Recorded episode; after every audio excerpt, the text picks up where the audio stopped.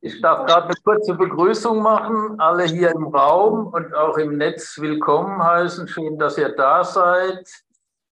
Äh, mein Name ist Wolfgang Alles. Ich darf hier für das Aktionsbündnis Solidarität statt Preistreiberei durch diesen Abend führen. Und ich freue mich natürlich, dass das geklappt hat, dass Bernard von der Demo direkt hier offensichtlich ohne größere Verletzungen in seine Wohnung gekommen ist, sein Smartphone einschalten konnte und jetzt bei uns ist. Ich will auch gar nicht viele Worte verlieren. Wir haben gerade noch am Rande hier mit einigen der Anwesenden gesprochen, dass Frankreich für viele hier in Deutschland ein völliges Exotenland anscheinend ist, das auf einem anderen Erdteil mindestens, wenn nicht auf einem anderen Planeten liegt was wahrscheinlich auch beeinflusst ist durch Sprachbarrieren, aber auch durch die Medienberichterstattung. So nach dem Motto, die spinnen alle, die Französinnen und Franzosen. Wir haben ja schon die Rente mit 67. Bei uns wird über die Rente mit 70 diskutiert und die machen da einen Aufstand, weil sie zwei lumpische Jahre länger arbeiten sollten. In die Tiefe wird da überhaupt nicht gegangen, auch in den hm. meisten Medien hier.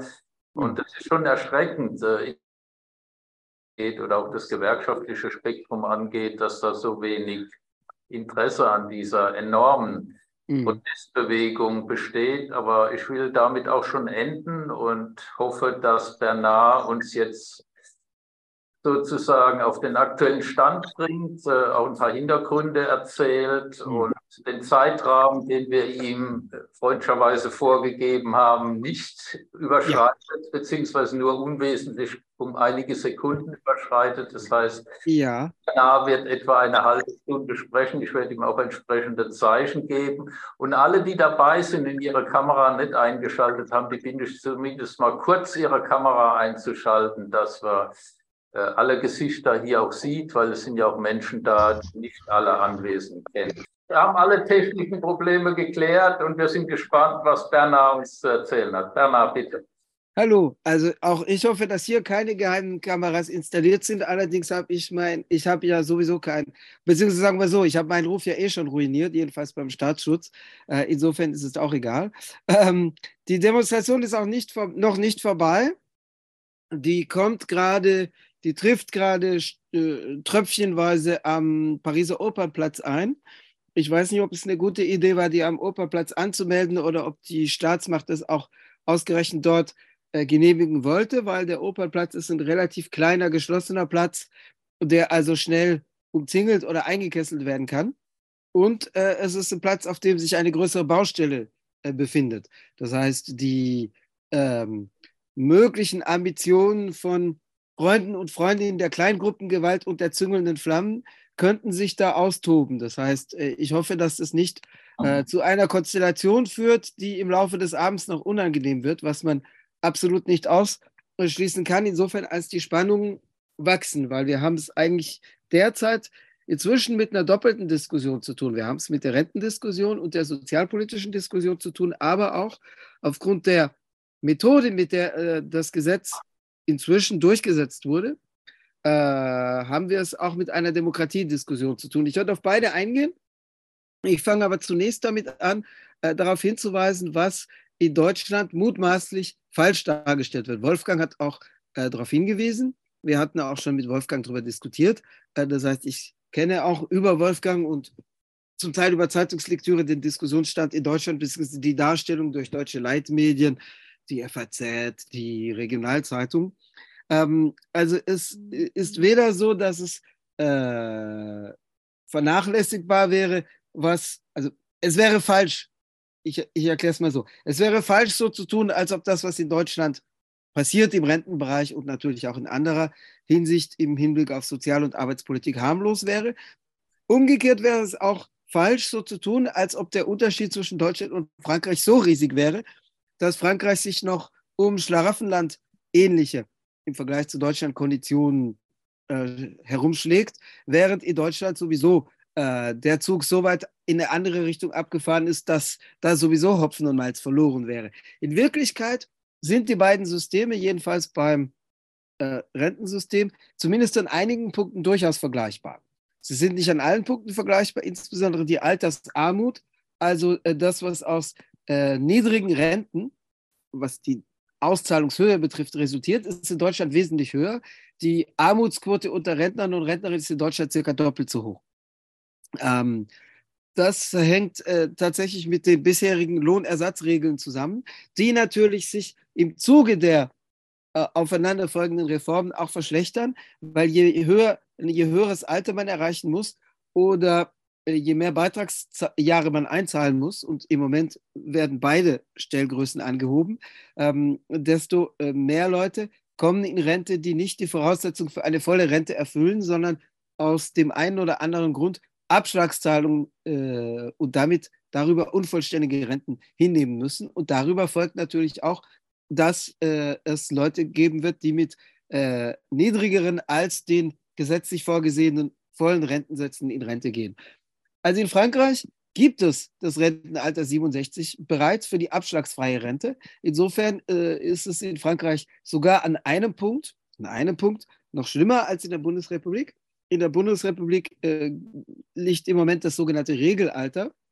Äh, das heißt, das Alter, wo vorgesehen ist, dass man äh, geht, das sogenannte Regelalter liegt bei 65. In, ähm, in, äh, Im Jahr 2031 soll es bei 67 eintreffen. Das ist also das Alter, bei dem es keine Strafabzüge gibt, keine Strafabschläge, weil man in Anführungszeichen zu früh und ohne die vollen Beiträge in Rente geht. Aber ihr kennt ja, sogar mehr aus der Nähe als ich, äh, geografisch gesprochen die Diskussion über die Rente mit 63 in Deutschland, die äh, derzeit durch die FAZ und andere Medien äh, übel beleumundet wird. Aber es gibt also in Deutschland, wenn man 35 Beitragsjahre mindestens zusammen hat, die Möglichkeit, die gesetzlich verankerte Möglichkeit, ab 63 in Rente gehen zu dürfen, in Anführungszeichen, dann aber mit Strafabzügen, wenn man nicht die volle Beitragszahl, also künftig 45, beisammen hat. In Frankreich gibt es ein ähnliches System. Es gibt einen Abzug für fehlende Beitragsjahre, den nennt man Dekot. Und dieser Abzug wird aber nicht mehr erhoben. Der Abzug ist höher als in Deutschland. Der Abzug äh, liegt bei 5%, an der 5% von der Rente pro fehlendes Beitragsjahr. In Deutschland meines Wissens bei 3,6% Die Dekot fällt nicht mehr an, das heißt, den Strafabzug gibt es nicht mehr, wenn man das Alter von 67 erreicht hat. Das heißt, die Regelrente wenn man nicht die volle Zahl von Beitragsjahren, das sind derzeit 42, künftig ab 2027 werden es 43 sein. Wenn man die vollen 43 Beitragsjahre nicht äh, beisammen hat, dann gibt es diesen Strafabzug. Wenn man, was derzeit gesetzlich möglich ist, mit frühestens 62 in Rente geht, es gibt ihn aber nicht mehr, wenn man mit 67 in Rente geht. Ähm, dann kann man immer noch eine niedrigere Rente äh, bekommen, wenn man relativ wenig einbezahlt hat, weil dann die Rente insgesamt kalkuliert wird auf die Zahl der Beitragsjahre geteilt durch 43. Äh, diese Abzüge sind aber wesentlich geringer als die Strafeinbußen, weil man in Anführungszeichen zu früh ging. Also der derzeitige Stand ist, das gesetzliche Mindestalter, das heißt, ab dem man einen Anspruch geltend machen darf, liegt bei 62. Er lag seit den frühen 80er Jahren bei 60. Also in den frühen 80er Jahren gab es die letzte Reform, die diesen Namen verdient hat, in dem, in dem Sinne, den der Reformbegriff in der Arbeiterbewegung mal hatte. Also Reform als äh, Alternative zur Revolution, aber als alternative Möglichkeit, die Situation der Menschen und der Lohnabhängigen zu verbessern. Die letzte Reform, die es im Rentenbereich gegeben hat, war 1982 und damals wurde das Rentenalter von 65 das viele abhängig Beschäftigte damals gar nicht erreichten, auf 60 heruntergesetzt.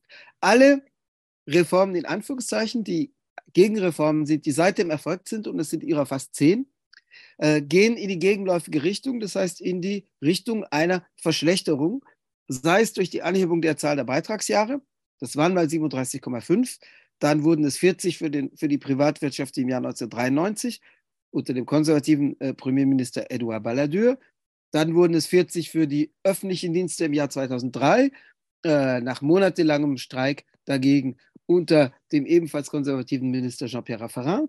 Äh, inzwischen sind es unter Sarkozy, auch Rechtspräsident, wurden es 41,5. Dank dem Sozialdemokraten François Hollande werden es 43 werden. Die sind noch nicht erreicht. Im Moment sind 42 erreicht. Die 43 sollten bis 2035, also relativ langsam erreicht werden. Macron beschleunigt die Anhebung auf 43 bis 2027, das heißt schon in vier Jahren, wird es diese Zahl der 43 erforderlichen Beitragsjahre geben. Die, das Mindestalter lag seit den 80er, seit den frühen 80ern bei 60, unter Nicolas Sarkozy, äh, also seit der vor, vorletzten Rentenreform, der von November 2010, wurde das auf 62 angehoben. Heute dürfen Franzosen und Französinnen, die unter keine beruflichen Sonderregelungen fallen, also ab 62 einen Rentenanspruch geltend machen. Aber keine volle Rente, es sei denn, die 43 bzw. derzeit noch 42 Beitragsjahre sind zusammen. Dieses Mindestalter wird angehoben durch die in Anführungszeichen Reform bis zum 1. Januar 2030 auf 64. Das heißt, vor 64, selbst wenn man 43 Beitragsjahre besammen hat, darf man gar keinen äh, Rentenanspruch geltend machen. Jetzt gibt es Ausnahmeregelungen für Leute, die sehr früh zu arbeiten begannen. Das heißt, das sind sehr komplizierte Ausnahmeregelungen, die in die Reform eingebaut werden, äh, die äh, ab einer bestimmten Zahl von Quartalen, die man sehr früh eingezahlt hat und bei einer bestimmten Zahl von Lebensjahren, mit der, mit, bei der man zu arbeiten anfing, äh, greifen. Das heißt, wenn ich unter 16 war, als ich zu arbeiten begann, das betrifft heute kaum jemanden, weil seit 1958 die Schulpflicht schon bis 16 liegt. Aber sagen wir mal, relativ alte Menschen, die, oder ältere, relativ betagte Menschen, die, äh, also die nach vor den 50er Jahren schon mit 14 oder 15 zu arbeiten anfingen, das gab es bis in die 50er Jahre, die könnten, die sind aber inzwischen die meisten Rente, die könnten, wenn sie fünf Quartale vor 18 einbezahlt haben, mit 60 in Rente gehen. Das ist eine Ausnahmeregelung. Wer fünf Quartale zwischen 16 und 18 einbezahlt hat, kann auch nicht mit 64, aber immer noch mit 62 in Rente geben. Das heißt, es gibt eine Zahl von Ausnahmeregelungen. Die erste, die ich genannt habe, betrifft 300 Menschen, also sehr wenige. Aber wenn wir mal von diesen Ausnahmeregelungen absehen, gibt es also keinen Anspruch mehr, in Rente zu gehen, selbst wenn man Strafabzüge hinnimmt vor 64. Das ist die Hauptmaßnahme. Aber äh, die, die Sache mit den Beitragsjahren sollte man nicht vergessen, weil äh, je höher die Zahl der Beitragsjahre wird, desto mehr Leute gibt es, die die vollen Beitragsjahre nicht beisammen haben. Das heißt, die entweder bis 67 weitermachen müssen oder aber die eben Strafabzüge, weil kaum jemand bis 67 oder weil relativ wenige bis 67 durchhalten können, weil die Leute mit Strafabzügen, also mit weniger Geld in Rente gehen müssen. Da eröffnet sich dann natürlich die Diskussion um private Altersabsicherung, also ob man nicht etwa durch Kapitalstockbildung, durch äh, private Vorsorge die Rente entsprechend verbessern kann. Da bietet sich dann natürlich ein Markt. Ähm, die, äh, die Reform, die Grundzüge sind die. Warum kommt zu dieser sozialen äh, Dimension, also zu dieser sozialen Verschlechterung, noch eine demokratische Dimension hinzu? Äh, die, äh, diese Reformpläne, also Reform in Anführungszeichen, die offiziell am 10. Januar dieses Jahres verkündet wurden, also in der Schublade lagen sie schon seit Herbst 2022, die riefen von Anfang an massive Widerstände hervor. Das heißt, schon am 10. Januar am Abend traten alle, trafen alle acht anerkannten Gewerkschaftsverbände und Zusammenschlüsse in Frankreich am Abend zusammen und einigten sich auf Aufrufe zu gemeinsamer Mobilisierung. Das hat Seltenheitswert, weil normalerweise die französischen Richtungsgewerkschaften nicht alle an einem Strang ziehen. Ich werde nachher gleich auf die Ursachen dafür, warum es in diesem Fall die Unterschiede bzw. die Spaltung zwischen den Richtungsgewerkschaften nicht als ähm, Hemmschuhen nicht als hemmenden Faktor zu verzeichnen galt, äh, auf die werde ich nachher gleich eingehen. Also warum es zu dieser gewerkschaftlichen Einheit kam. Ähm, die starken Widerstände haben sicherlich mit dazu beigetragen, dass viele Parlamentarier und Parlamentarier letztendlich doch der sogenannten Reform nicht zustimmen wollten. Äh, und wie ihr wahrscheinlich mitbekommen habt, weil das auch durch die deutschen Medien vermeldet wurde, allerdings zum Teil verkürzt oder ohne die hinreichende Erklärung, die äh, Regierung unter Emmanuel Macron, also die Regierung von Premierministerin Elisabeth Borne, entschied sich ja dazu, mhm. letztendlich die Reform äh, durch Rückgriff auf einen Verfassungsartikel zu verabschieden, welcher es erlaubt, ohne Abstimmung im Parlament ein Gesetz in Kraft zu setzen. Der, äh, der, äh, der sozusagen verfassungsrechtliche Kunstgriff beruht darauf, dass eine Regierung die Vertrauensfrage stellen kann und wenn sie dann nicht durch ein Misstrauensvotum gestürzt wird, dann hat das Parlament erklärt, dass es der Regierung trotz eines strittigen Textes, trotz eines umstrittenen Vorhabens noch vertraut. Und dann gilt dieser Text als angenommen. Das ist eingebaut in die sagen wir mal, semi-autoritäre, halbautoritäre Verfassung der Fünften Republik, die 1958 während der politischen Krise im Algerienkrieg verabschiedet wurde. Es war im Übrigen das 100. Mal, just letzte Woche. Also die, äh, die Regierung griff ja auf diesen Artikel am vorigen Donnerstag, am 16. März zurück. Und das war just das 100. Mal seit 1958, dass dieser Verfassungsartikel benutzt wurde. Zum Feiern aufgrund dieses Jubiläums war allerdings äh, niemandem zumute. Das war im Übrigen nicht der erste äh, verfassungsrechtliche Kunstgriff, der Oppositionsrechte und schon Debatten- und Rederechte im Parlament einschränkt. Die Regierung hat noch zwei andere Verfassungsartikel benutzt, also der, der es erlaubt, dass die Regierung äh, die Vertrauensfrage stellt und darüber aber die die Abstimmung über ein konkretes Vorhaben kippt und es gar nicht zur Abstimmung kommen lässt. Das ist der Artikel 49 Absatz 3. Es gibt aber noch zwei andere, die eingesetzt wurden. Der erste, und das ist ein Trick, der neu war, also dass dieser Verfassungsartikel zum äh, Stellen des, der Vertrauensfrage und dadurch, dass, zu, dadurch, dass der das Aussetzen der Parlamentsabstimmung erlaubt, dass der eingesetzt wurde, ist so neu nicht. Wie gesagt, das war, wie erwähnt, das war das 100. Mal, dass er benutzt wurde. Was aber neu war, äh, in der Weise für ein größeres, in Anführungszeichen, Reformvorhaben, war, dass die Regierung zu einem anderen Trick griff, nämlich das Vorhaben wurde als Haushaltsgesetz deklariert. Das hat zwei Vorzüge. Erstens, ein Haushaltsgesetz, äh, bei einem Haushaltsgesetz kann die Regierung unbegrenzt den Artikel 49 Absatz 3 verwenden. Bei anderen Themen kann sie ihn nämlich nur einmal im Jahr verwenden. Also die Regierung kann nicht jedes Gesetz mit diesem ähm, Sonder, mit dieser Sonderbestimmung durchpeitschen, ohne Abstimmung, sondern sie kann das nur bei einem Text pro Jahr, bei einem Thema pro Jahr. Dann aber bei jeder Lesung. Es gibt drei Lesungen. Die Regierung kann es bei jeder Lesung, aber nur zu einem Text, nur bei einem Vorhaben. Ausgenommen sind Haushaltsgesetze, weil das Haushaltsrecht ist ja quasi das, äh, wo die Regierung überhaupt ihre gesamten Vorhaben drüber finanziert. Das heißt, wenn Haushaltsgesetze scheitern würden, da kann die Regierung in Gesetze schreiben, was sie will äh, und die annehmen lassen, dann kann sie vorhaben, was sie will. Wenn es nicht finanziert ist, dann bringt das ja alles nichts. Ähm, also entsprechend kristallisieren sich natürlich alle Oppositionshaltungen an Haushaltsgesetzen. Das heißt, erstens, die Regierung konnte ihre verfassungsrechtliche Waffe noch aufbewahren für andere Themen und kann mit dem Verfassungsartikel, mit der Sonderbestimmung rummachen, wie sie will. Das Zweite ist, es gibt eine Zeitbeschränkung für Debatten um Haushaltsgesetze, die es bei anderen Vorhaben nicht gibt. Bei anderen Vorhaben gibt es eine erste Lesung, da gibt es eine zweite Lesung, da gibt es eine dritte Lesung. Das zieht sich in der Regel über Monate hin. Es gibt drei Lesungen in zwei Kammern, Nationalversammlung und Senat. Äh, in Debatten haben die Fraktionen, darunter die der Opposition, Rede, Antragsrechte.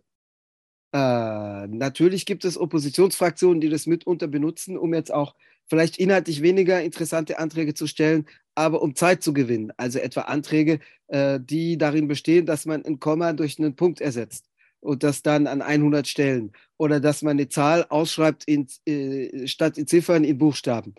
Das kann man natürlich 7000 Mal machen, das kann man auch 17.000 Mal machen und dadurch äh, die Regierung ein bisschen stören.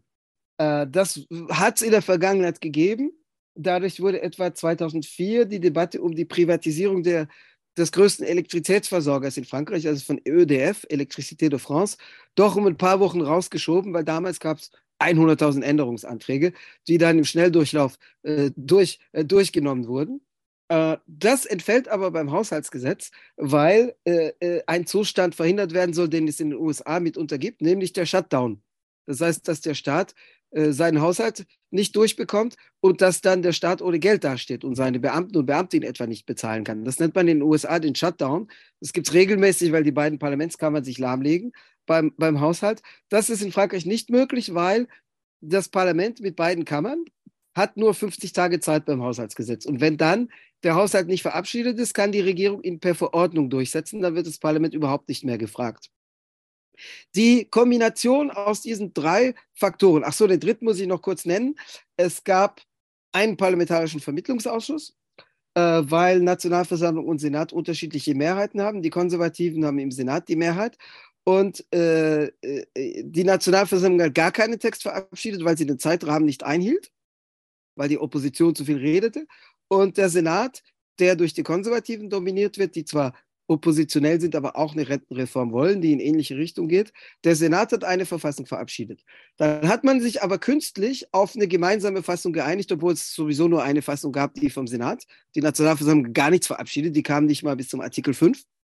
Ähm, und also von 30, 40 Gesetzesartikeln kam die bis zum vierten oder so.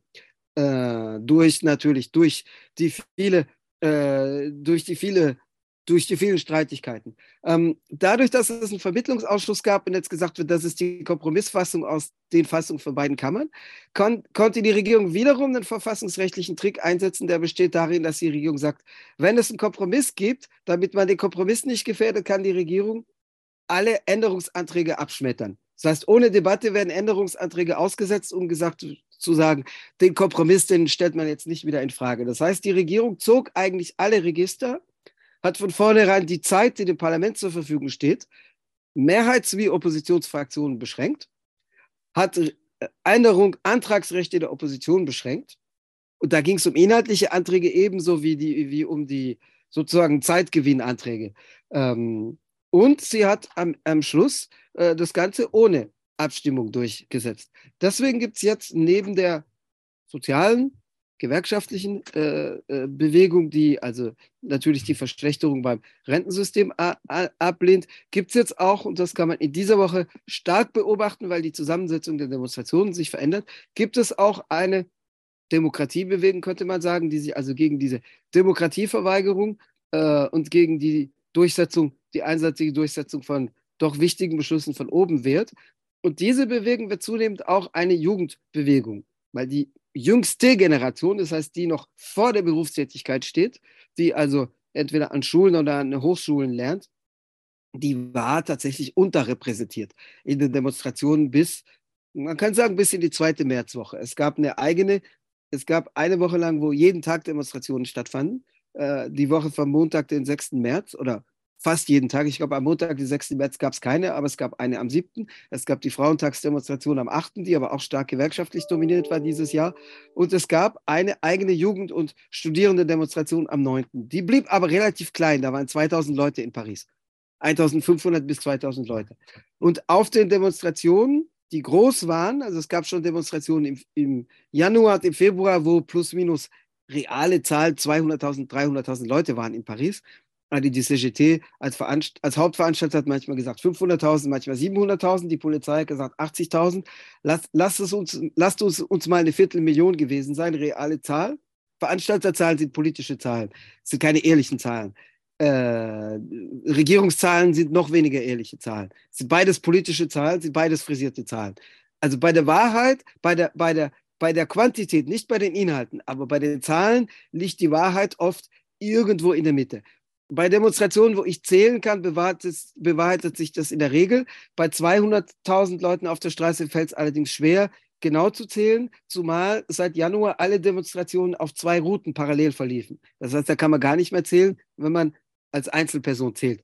Ähm, aber die, äh, die Demonstration war dadurch gekennzeichnet, dass es eine starke Präsenz von abhängig Beschäftigten, also von Leuten, die aktiv im Berufsleben stehen, gab öffentliche Dienste wie Privatwirtschaft, das ist ein Unterschied zu den 90er Jahren, wo vor allem die öffentlichen Dienste sich mobilisierten, weil die einen höheren gewerkschaftlichen Organisationsgrad aufwiesen und immer noch aufweisen. Äh, es war sehr gemischt, Privatwirtschaft wie öffentlicher Dienst. Äh, die abhängig Beschäftigten, sagen wir mal von 30 bis 60, waren sehr massiv vertreten. Und dann gab es auch eine nicht unbedeutende Komponente, vielleicht 20 Prozent der Demonstrationen von Leuten, die offensichtlich Rentner und Rentnerinnen sind. Entweder vom Lebensalter her, wo man das einschätzen kann, oder weil man die Leute kennt, oder weil sie es auf ihre Schilder schrieben, also weil sie Schilder vor sich, hin, vor sich herführen, wo drauf steht solidarische Rentnerin oder Rentner in der Unterstützung für die Bewegung. Die Rentner und Rentnerinnen, die schon verrentet sind, könnten sich ja eigentlich sagen, das betrifft uns nicht mehr. Für die greift die Reform nicht. Die, die haben ihre Rente durch, da wird nichts mehr in Frage gestellt. Also da, für die stellt sich natürlich noch die Kaufkraftfrage und für die Höhe, die Frage der Höhe der jetzigen Renten. Das wird aber nicht direkt durch das jetzige Gesetz tangiert. Also für die äh, ist ein Berechnungsmodus festgelegt worden nach dem Gesetz zum Zeitpunkt, als sie in Rente gingen und dabei bleibt. Aber es waren schon 20 Prozent Rentner und Rentnerinnen. Aber die Generation unter 30 war doch sehr gering, zahlenmäßig gering vertreten. Es gab harte Kerne, linksradikale Studierende. aber es gab keine Massenpräsenz. Heute war das anders. Ich würde sagen, heute war ein Viertel der Demonstrationen jung. Also jung, sagen wir mal, bis 35. Mit sehr massiver Präsenz von größeren harten Kernen. Und das ist dann nicht nur, es sind dann nicht nur zwei, Link, zwei Studierendegruppen aus der radikalen Linken, sondern das sind dann äh, Hochschulversammlungen mit Dutzenden oder Hunderten Leuten, die kommen. Ähm, also es hat sich durch diese Demokratiedimension jetzt ausgeweitet und wird äh, auch nochmal eine Bewegung allgemein, sagen wir mal, gegen autoritäres Durchregieren, gegen äh, sozialpolitische Verschlechterungen, äh, gegen, äh, gegen alles, was in der Gesellschaft an Missständen besteht. Es vermischt sich auch, es wird Klima thematisiert, es, wird, äh, es gibt Klimaschutzbewegungen, die sagen, wir unterstützen auch die Gewerkschaften und der, der kapitalistische äh, Selbstlauf bei der Produktion, bei der Produktion und beim Produzieren müssen, der sorgt für solche Sachen wie, dass man den Leuten ihre Lebenszeit wegnimmt und dass man den Planeten zerstört. Also es gibt schon ein massives Zusammenfließen und Zusammengehen von Themen auch. Dadurch, dass der 8. März dieses Jahr stark gewerkschaftlich dominiert war, gibt es natürlich von Anfang an die, die, Dimension auch das stark auf die, äh, auf die Probleme von Frauen, die öfter sogenannte gebrochene Erwerbsbiografien aufweisen wegen Kinder, äh, Erziehungszeiten, äh, also wo für Frauen besondere spezifische Ungerechtigkeiten durch die Rentenreform bestehen, weil die Anhebung der Lebenszeit für sie nochmal Verschlechterungen bedeutet. Also das wurde massiv thematisiert, deswegen gab es äh, auch eine starke, ein starkes Zusammengehen rund um den 8. März. Also ich würde sagen, es ist eine thematische Palette. Ähm, jetzt, was man sagen kann zum, äh, zu Phasen, wenn man jetzt versucht, Perioden zu bilden und zu sagen, wie lief es ab. Äh, es gab schon, also vorausgeschickt, es gab 2021, 2022 schon soziale Bewegungen, die aber nicht mit der jetzigen vergleichbar sind, rund um das Thema Teuerungsausgleich, Preissteigerung, Inflation und ähm, die Forderung, dass die, wie man, wie man in den 70er Jahren wie die Formulierung in den 70ern allgemein gut gewesen wäre, dass man die Krisenlasten nicht auf den Rücken der Arbeiterklasse oder die, auf den Rücken der Lohnabhängigen abwälzt. Es gab also Kämpfe rund um den Teuerungsausgleich, um die Inflation. Es gab eine Welle 2021, die aber im Wesentlichen betrieblich war, also in den einzelnen Unternehmen. Und es gab dann im Oktober, September, Oktober 2022 Versuche vor allem seitens der CGT, das zu politisieren und die Sachen zusammenzuführen, etwa rund um den Raffineriestreik im Oktober 2022, der ein Streik für äh, Lohnerhöhungen zwecks Teuerungsausgleich war. Aber bei Unternehmen, die also A, eine besonders hohe Beschäftigtenkonzentration aufweisen, die auch besonders in den Medien standen wegen Sondergewinn durch eben die Energiepreissteigerung rund um den Ukraine-Krieg. Und da hat die CGT versucht, das zu benutzen, um berufsgruppenübergreifend zu einer breiteren Bewegung zu kommen. Das hat damals nicht so richtig funktioniert. Also es war keine richtige Dynamik drin. Es war eine Dynamik im Raffineriestreik drin, aber die Ausweitung generell auf alle Berufsgruppen, das, das hat nicht wirklich funktioniert. Es blieb bei ein, zwei Gruppen, die, die sich bewegt haben. Im Nahverkehr etwa und äh, also im Zeitraum Ende Oktober, Anfang November, im Nahverkehr und in den Raffinerien. Raffinerien. Aber es gab nicht dieses, diese flächendeckende Mobilisierung, die manche sich erhofft hatten. Das war der Vorlauf. Aber auch wenn es zu dieser flächendeckenden Bewegung nicht kam zum Thema Teuerung, äh, Krisenlasten auf, den, auf die Lohnabhängigen abgewälzt, äh, Preissteigerung, so gab es doch, sagen wir mal, eine, einen verbreiteten sozialen Unmut, dadurch, dass natürlich die, sagen wir mal, die Verteilungsungleichheit wächst durch diese Inflation. Und das bildet sicherlich mit die Ausgangslage dafür, dass die Bewegung doch jetzt relativ stark durchschlägt. Also ich habe noch im Hinterkopf, 2019, 20 gab es bereits einen Versuch unter Emmanuel Macron, eine Rentenreform, die damals etwas anderen Charakter hatte. Darauf gehe ich jetzt nicht ein, weil es zu weit führen würde. Äh, die, die damals geplante Reform hatte, war anderer Natur, äh, meines Erachtens sogar noch schlimmerer Natur. Ähm, die wurde dann abgebrochen, weil die Pandemie kam und weil äh, die Regierung auf einen gewissen Konsens setzen musste zur Beherrschung der Pandemiefolgen. Ähm, damals war es objektiv so, dass äh, der Kampf verloren war. Also das Gesetzesvorhaben wurde, weg, wurde zurückgezogen, kam weg vom Tisch, weil die Pandemie begann aber äh, man hätte verloren damals. Es gab damals eine Streikbereitschaft, aber sie war nicht so hoch wie die jetzige. Oder sagen wir mal, die Bereitschaft zur massenhaften Teilnahme an Demonstrationen. Ich würde behaupten, Es hat etwas damit zu tun, mit äh, dem allgemeinen sozialen Unmut und der allgemeinen Verteilungsungleichheit, die sich jetzt ablesen lässt und liest im Kontext dieser Inflationsdebatte und so weiter. Wie erwähnt, am 10. Januar wurde, die, wurde das Reformpaket verkündet. Also was genau drin steht. Äh, ich sollte zum Inhalt noch eine, noch zwei Sachen erwähnen. Äh, ich hatte vorher allgemein gesagt, es gibt eine Erhöhung der, des Mindesteintrittsalters und es gibt eine Beschleunigung der Anhebung der Beitragsjahre. Die war bereits durch den Sozialdemokraten François Hollande vorgesehen. Äh, die Reform von 2014, aber ähm, die wird beschleunigt. Es gibt aber noch zwei andere ähm, Begleitaspekte. Der eine ist, die, äh, das betrifft beides die Möglichkeit, in Sonderfällen früher in, in, Rente zu gehen. Das eine ist, es gibt äh, Berufsgruppen, die Sonderregelungen haben, die historisch erstritten wurden, etwa die Eisenbahnbeschäftigten. Ähm, bei der Bahn kann man etwa ab äh, meines Wissens ab 56 in Rente gehen. Bei der Polizei konnte man bisher mit 54 in Rente gehen. Die Müllwerker können mit 57 in Rente gehen. Und also bei den Müllwerkern äh, versteht es wirklich jede und jeder auf Anhieb. Bei denen liegt die durchschnittliche Lebenserwartung um 17 Jahre, um 17 Jahre niedriger als die äh, allgemeine Lebenserwartung in der Durchschnittsbevölkerung. Ähm, was die Macron-Regierung 2019-20 versucht hat, war, diese Sonderregelung abzuschaffen. Dagegen gab es relativ massive Widerstände, die waren aber stark konzentriert auf die Berufsgruppen, die betroffen waren. Ich glaube, deswegen ging der, der Bewegung 2019-20 auch die Puste aus, weil andere Berufsgruppen sich eher verließen darauf. Die Eisenbahner waren etwa betroffen und Eisenbahnerinnen. Und dann haben andere Berufsgruppen sich gesagt, ja, wenn die Eisenbahn streikt, dann wird ja alles lahmgelegt, also können wir uns auf den Eisenbahnern und Bahnerinnen ausruhen. Und anderswo griff der Streik nicht. Dieses Mal ist es mehr verteilt. Äh, was die Regierung dieses Mal macht, ist relativ geschickt. Äh, es spielt zwar ein bisschen in der Regierungspropaganda, die aber nicht äh, verfing, weil von Anfang bis Ende durch die Bank in Umfragen stets permanent kontinuierlich 70 Prozent gegen die sogenannte Reform waren. Also es gab keinen keinen Punkt, wo man die Regierungspropaganda verfangen hätte, wo die Leute gesagt hätten, jetzt aber vielleicht hat die Regierung doch recht. Es gab nicht diesen Punkt, wo irgendwann mal ein Argument der Regierung gestochen hätte aber ähm, es sind 70 Prozent der Bevölkerung, aber es sind 93 Prozent der abhängig Beschäftigten in einer Umfrage, die dagegen waren. Über 90 Prozent. Je nach Umfrage 91 bis 93 Prozent der berufstätigen, abhängig Beschäftigten, die dagegen sind, gegen die Reform. Also die Regierungspropaganda hat nie gestochen. Aber was die Regierung versucht hat, äh, um Neidpropaganda zu schüren, ist, dass sie schon darauf hinweist, dass sie sagt, diese Sonderregelungen sind ungerecht für die, die ungünstige Regelungen haben. Also Ungerechtigkeit ist nicht die Verteilung zwischen Arbeit und Kapital, sondern zwischen den Lohnabhängigen, weil es manche besser und manche zu gut haben.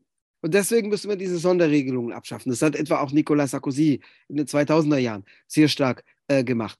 Ähm, jetzt hat äh, dieses Mal ging die Regierung allerdings relativ geschickt vor, um nicht eine ganze Phalanx zu haben von Berufsgruppen, die jetzt sagen, halt, unsere Regelung dürfte aber nicht antasten. Dieses Mal äh, hat die Regierung gesagt, wir schaffen fünf der berufsbezogenen Sonderregelungen ab, aber nicht alle. Äh, fünf, aber nicht alle. Äh, also die der Nahverkehrsbeschäftigten fällt, aber nicht die der Eisenbahnbeschäftigten zum Beispiel. Die äh, Berufsgruppenregelung äh, bei, der, bei der französischen Zentralbank fällt, aber nicht, ich glaube nicht die der Oper. Die der, ich habe es vernommen. Ähm, das heißt, es gibt so, sozusagen einen selektiven Angriff auf die Leute, die äh, Sonderregelungen haben. Da gibt es noch eine zweite Form von Sonderregelung, das ist, was sogar in etwas besserer Form als jetzt unter dem Rechtspräsidenten Nicolas Sarkozy als Gegengewicht zu seiner regressiven Reform 2010 eingeführt wurde. Es gibt Sonderregelungen für, die nennen sich Penibilité, also ähm, äh, Erschwernis. Das heißt, wer erschwerte Arbeitsbedingungen hat, kann früher gehen. Das wurde aber zusammen, unter Sarkozy gab es einen Katalog, das Tragen schwerer Lasten, das Einatmen chemischer Dämpfe, Lärm, ähm, Monotonie, also dass man immer die gleichen Bewegungen macht. Das wurde aber unter, Nico, unter Emmanuel Macron 2017 weitgehend abgeschafft, weil gesagt wurde, die Unternehmen können das nicht, der Katalog ist zu kompliziert und das ist zu technisch. Was davon übrig bleibt, ist eine Invaliditätsregelung.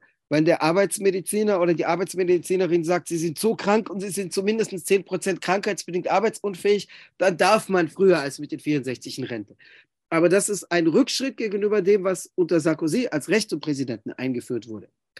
Jetzt kurz die Phasen. Es gab eine Phase mit hauptsächlich Demonstrationen. Es gab von Anfang an, und es gibt sie noch immer, die gewerkschaftliche Einheit. Der Hauptgrund dafür ist, bei den vorigen Rentenreformen steht eine Gewerkschaft aus der Kampffront der verschiedenen Richtungsverbände aus, meistens schon früh in den ersten Tagen. Das war die CFDT. Die CFDT ist derzeit zumindest die stimmenstärkste einzelne Gewerkschafts- Dachorganisationen. Es gibt fünf größere Gewerkschaftsdachverbände in Frankreich, die als landesweit tariffähig anerkannt sind. Es gibt drei weitere, die nicht landesweit als tariffähig anerkannt sind, aber in einzelnen Branchen ja. Ähm, von den fünf größten, von den fünf anerkannten sind zwei groß. Die CGT als historisch älteste und die CFDT. CGT heißt Allgemeiner Arbeiterverband, CFDT heißt Französischer Demokratischer Arbeiterverband. Die CGT war bis in den 90er Jahren durch die Französische Kommunistische Partei dominiert. Das funktioniert natürlich so nicht mehr, weil diese Partei auch nur noch ein Schatten ihrer selbst ist. Und die äh, CFDT war in den 60er Jahren eher links von der CGT, weil sie für die neue Linke, für ökologische Anreize, für Selbstverwaltungsdiskussionen offen war. Äh, äh hängte sich dann aber an die aufstrebende Sozialdemokratie in den 70er Jahren und zog dann rechts an der Sozialdemokratie vorbei und ist an der Spitze pro-neoliberal.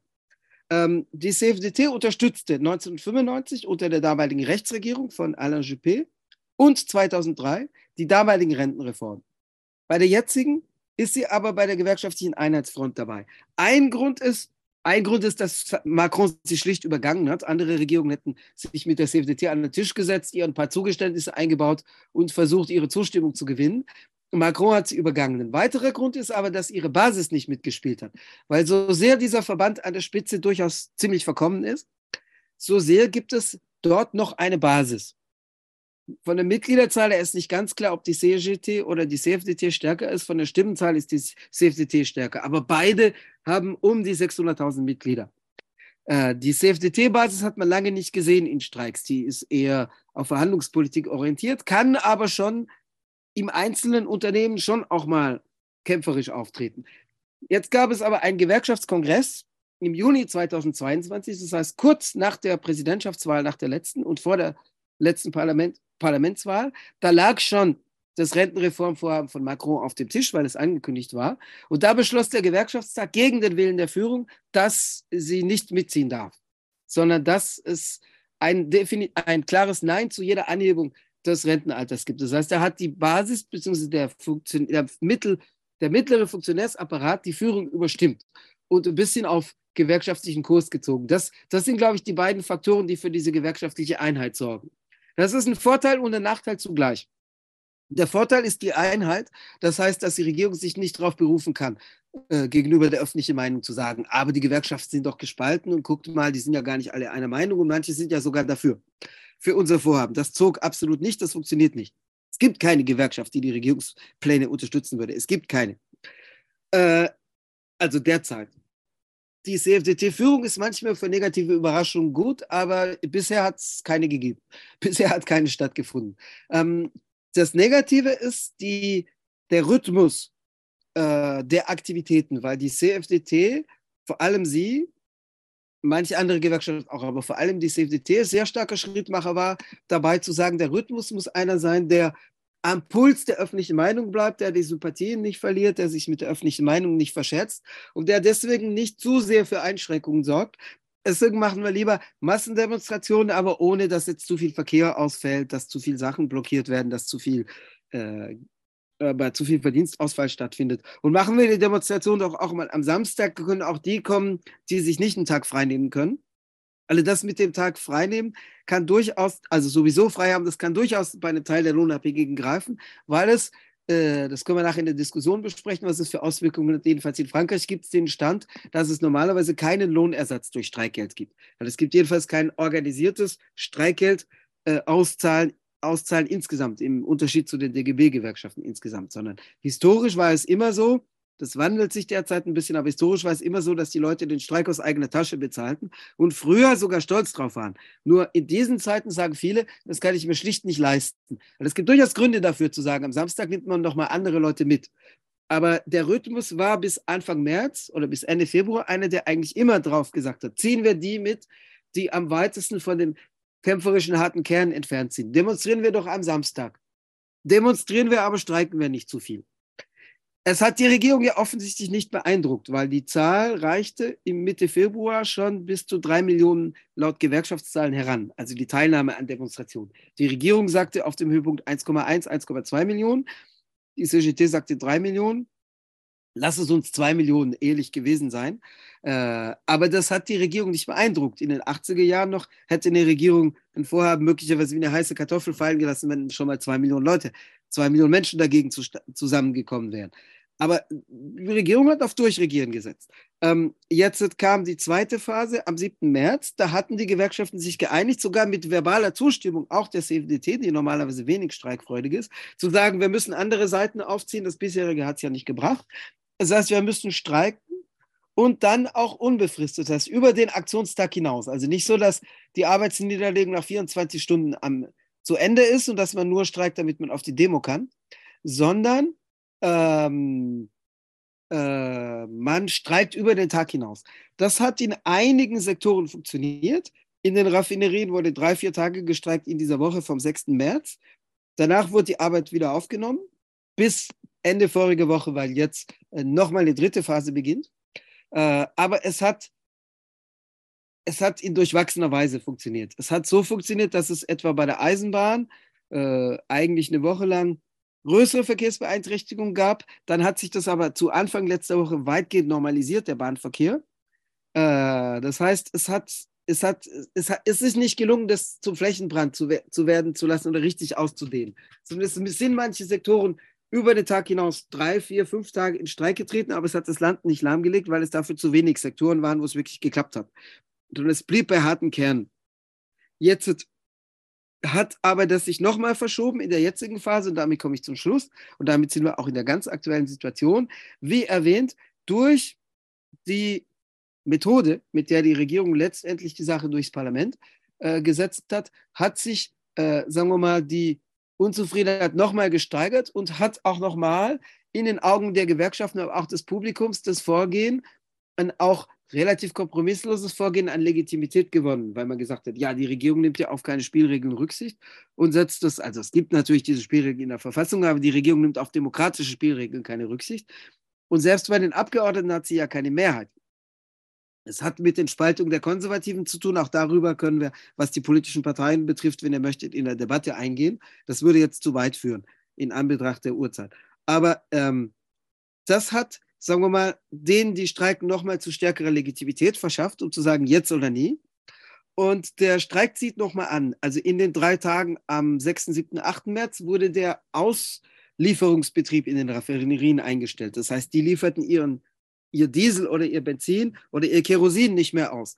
Aber der Betrieb war nicht runtergefahren, weil eine Raffinerie runterzufahren benötigt eine Woche. Um sie wieder anzufahren, braucht es auch mindestens eine Woche.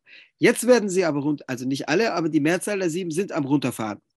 Das heißt, der Streik nimmt schon nochmal zu. Und was es jetzt neu gibt, auch durch den Faktor Eintritt von größeren Teilen der Jugend, ist, dass direkte Aktionen, äh, Blockaden, also zum Teil auch Feuerchen legen, aber äh, etwa an dem Müll, der sich türmt, weil die Müllabfuhr auch streikt in einem Dutzend größerer Städte, aber äh, weil, äh, weil Sachen blockiert werden, etwa die große Brücke über den Loire-Strom in Saint-Nazaire, über den ein großer Teil des des Handelsvolumens läuft, weil Saint-Nazaire ein wichtiger, Land, wichtiger Atlantikhafen ist und der liegt aber auf der anderen Seite der Loire und dann wird das Zeug, was im Container ankommt, über diese Loire-Brücke gebracht. Die Loire-Brücke wurde gestern beschädigt durch während einer Besetzungsaktion. Also jetzt sind, glaube ich, zwei Fahrbahnen wieder offen. Ähm, äh, die, es würden Bahnhöfe besetzt, etwa heute früh in Marseille, Toulon, nein, Marseille, Toulouse, äh, Montpellier, in Toulon schon am vorgestern, am vorgestrigen Tag. In Paris wurde der Lyoner Bahnhof besetzt. Es äh, werden Binnenhäfen besetzt, äh, etwa der Hafen von Gennevilliers, da wurde die Brücke auch besetzt. Äh, Gennevilliers ist der zweitgrößte Binnenhafen in Frankreich, über den ein Teil des Handelsvolumens des Großraum Paris läuft. Ähm, es gab äh, Allerdings muss man dazu sagen, getragen von einem harten Kern von circa 200 Leuten. Es gab eine Blockade vorige Woche des Hafengebiets von Le Havre, was auch ein größerer Überseehafen ist. Äh, man muss dazu sagen, den kann man relativ leicht abriegeln, weil er auf einer Insel liegt. Das heißt, man kann den relativ leicht abschneiden. Also es fand statt, aber es wurde von relativ wenigen Leuten getragen. Also es gab schon mal Zeiten, wo, wenn in Le Havre der Hafen blockiert war, wo 5000 Leute unterwegs waren also blockiert haben ihn real über die Demo hinaus 200 Leute. Aber es hat stattgefunden. Solche Aktionen werden jetzt bestimmt zunehmen. Die Bewegung wird sich sicherlich auch radikalisieren. Also es wird sicherlich vermehrt Ausschreitungen, Feuerchen, Feuerchen legen und andere Sachen geben. Äh, das wird derzeit noch durch die Mehrheit der öffentlichen Meinung als, sagen wir mal, notwendige, äh, notwendiges Anlegen des etwas härteren Tonfalls betrachtet, weil äh, das Publikum ja mitbekommt, dass sich sonst nichts rührt. Die Frage ist allerdings, wann der Kipppunkt erreicht ist. Weil klar, wenn die Leute sechs Wochen lang im Müll ersticken und wenn es überall brennt, dann kippt irgendwann die Stimmung. Die ist auch im Juni 1968 irgendwann gekippt. Die Frage wird sein, und was früher kommt, kann ich nicht beantworten, ob es früher dazu kommt, dass der Druck so hoch wird, dass die Regierung nachgeben muss, oder ob das Umkippen früher stattfindet. Letzteres hoffe ich natürlich nicht. Letzter Satz. Die Handelskammer von Marseille hat sich soeben heute Abend beschwert, dass nichts mehr funktioniert in Marseille wirtschaftlich, weil die auch Probleme mit Verkehr, Flug, äh, ja, Flughafen, Hafen und äh, Bahnhof haben. Das heißt, da wird es schon Kapitalkreise geben, die jetzt auch irgendwann der Regierung sagen, kommt für eure Reform, die sowieso relativ eingedampft ist im Vergleich zu der von 2020, für 10 Milliarden Einsparungen im Jahr, ähm, wollen wir dieses Chaos nicht kommt, lasst es bleiben. Das könnte passieren. Wir hoffen, dass es. Vielen Dank, Bernard.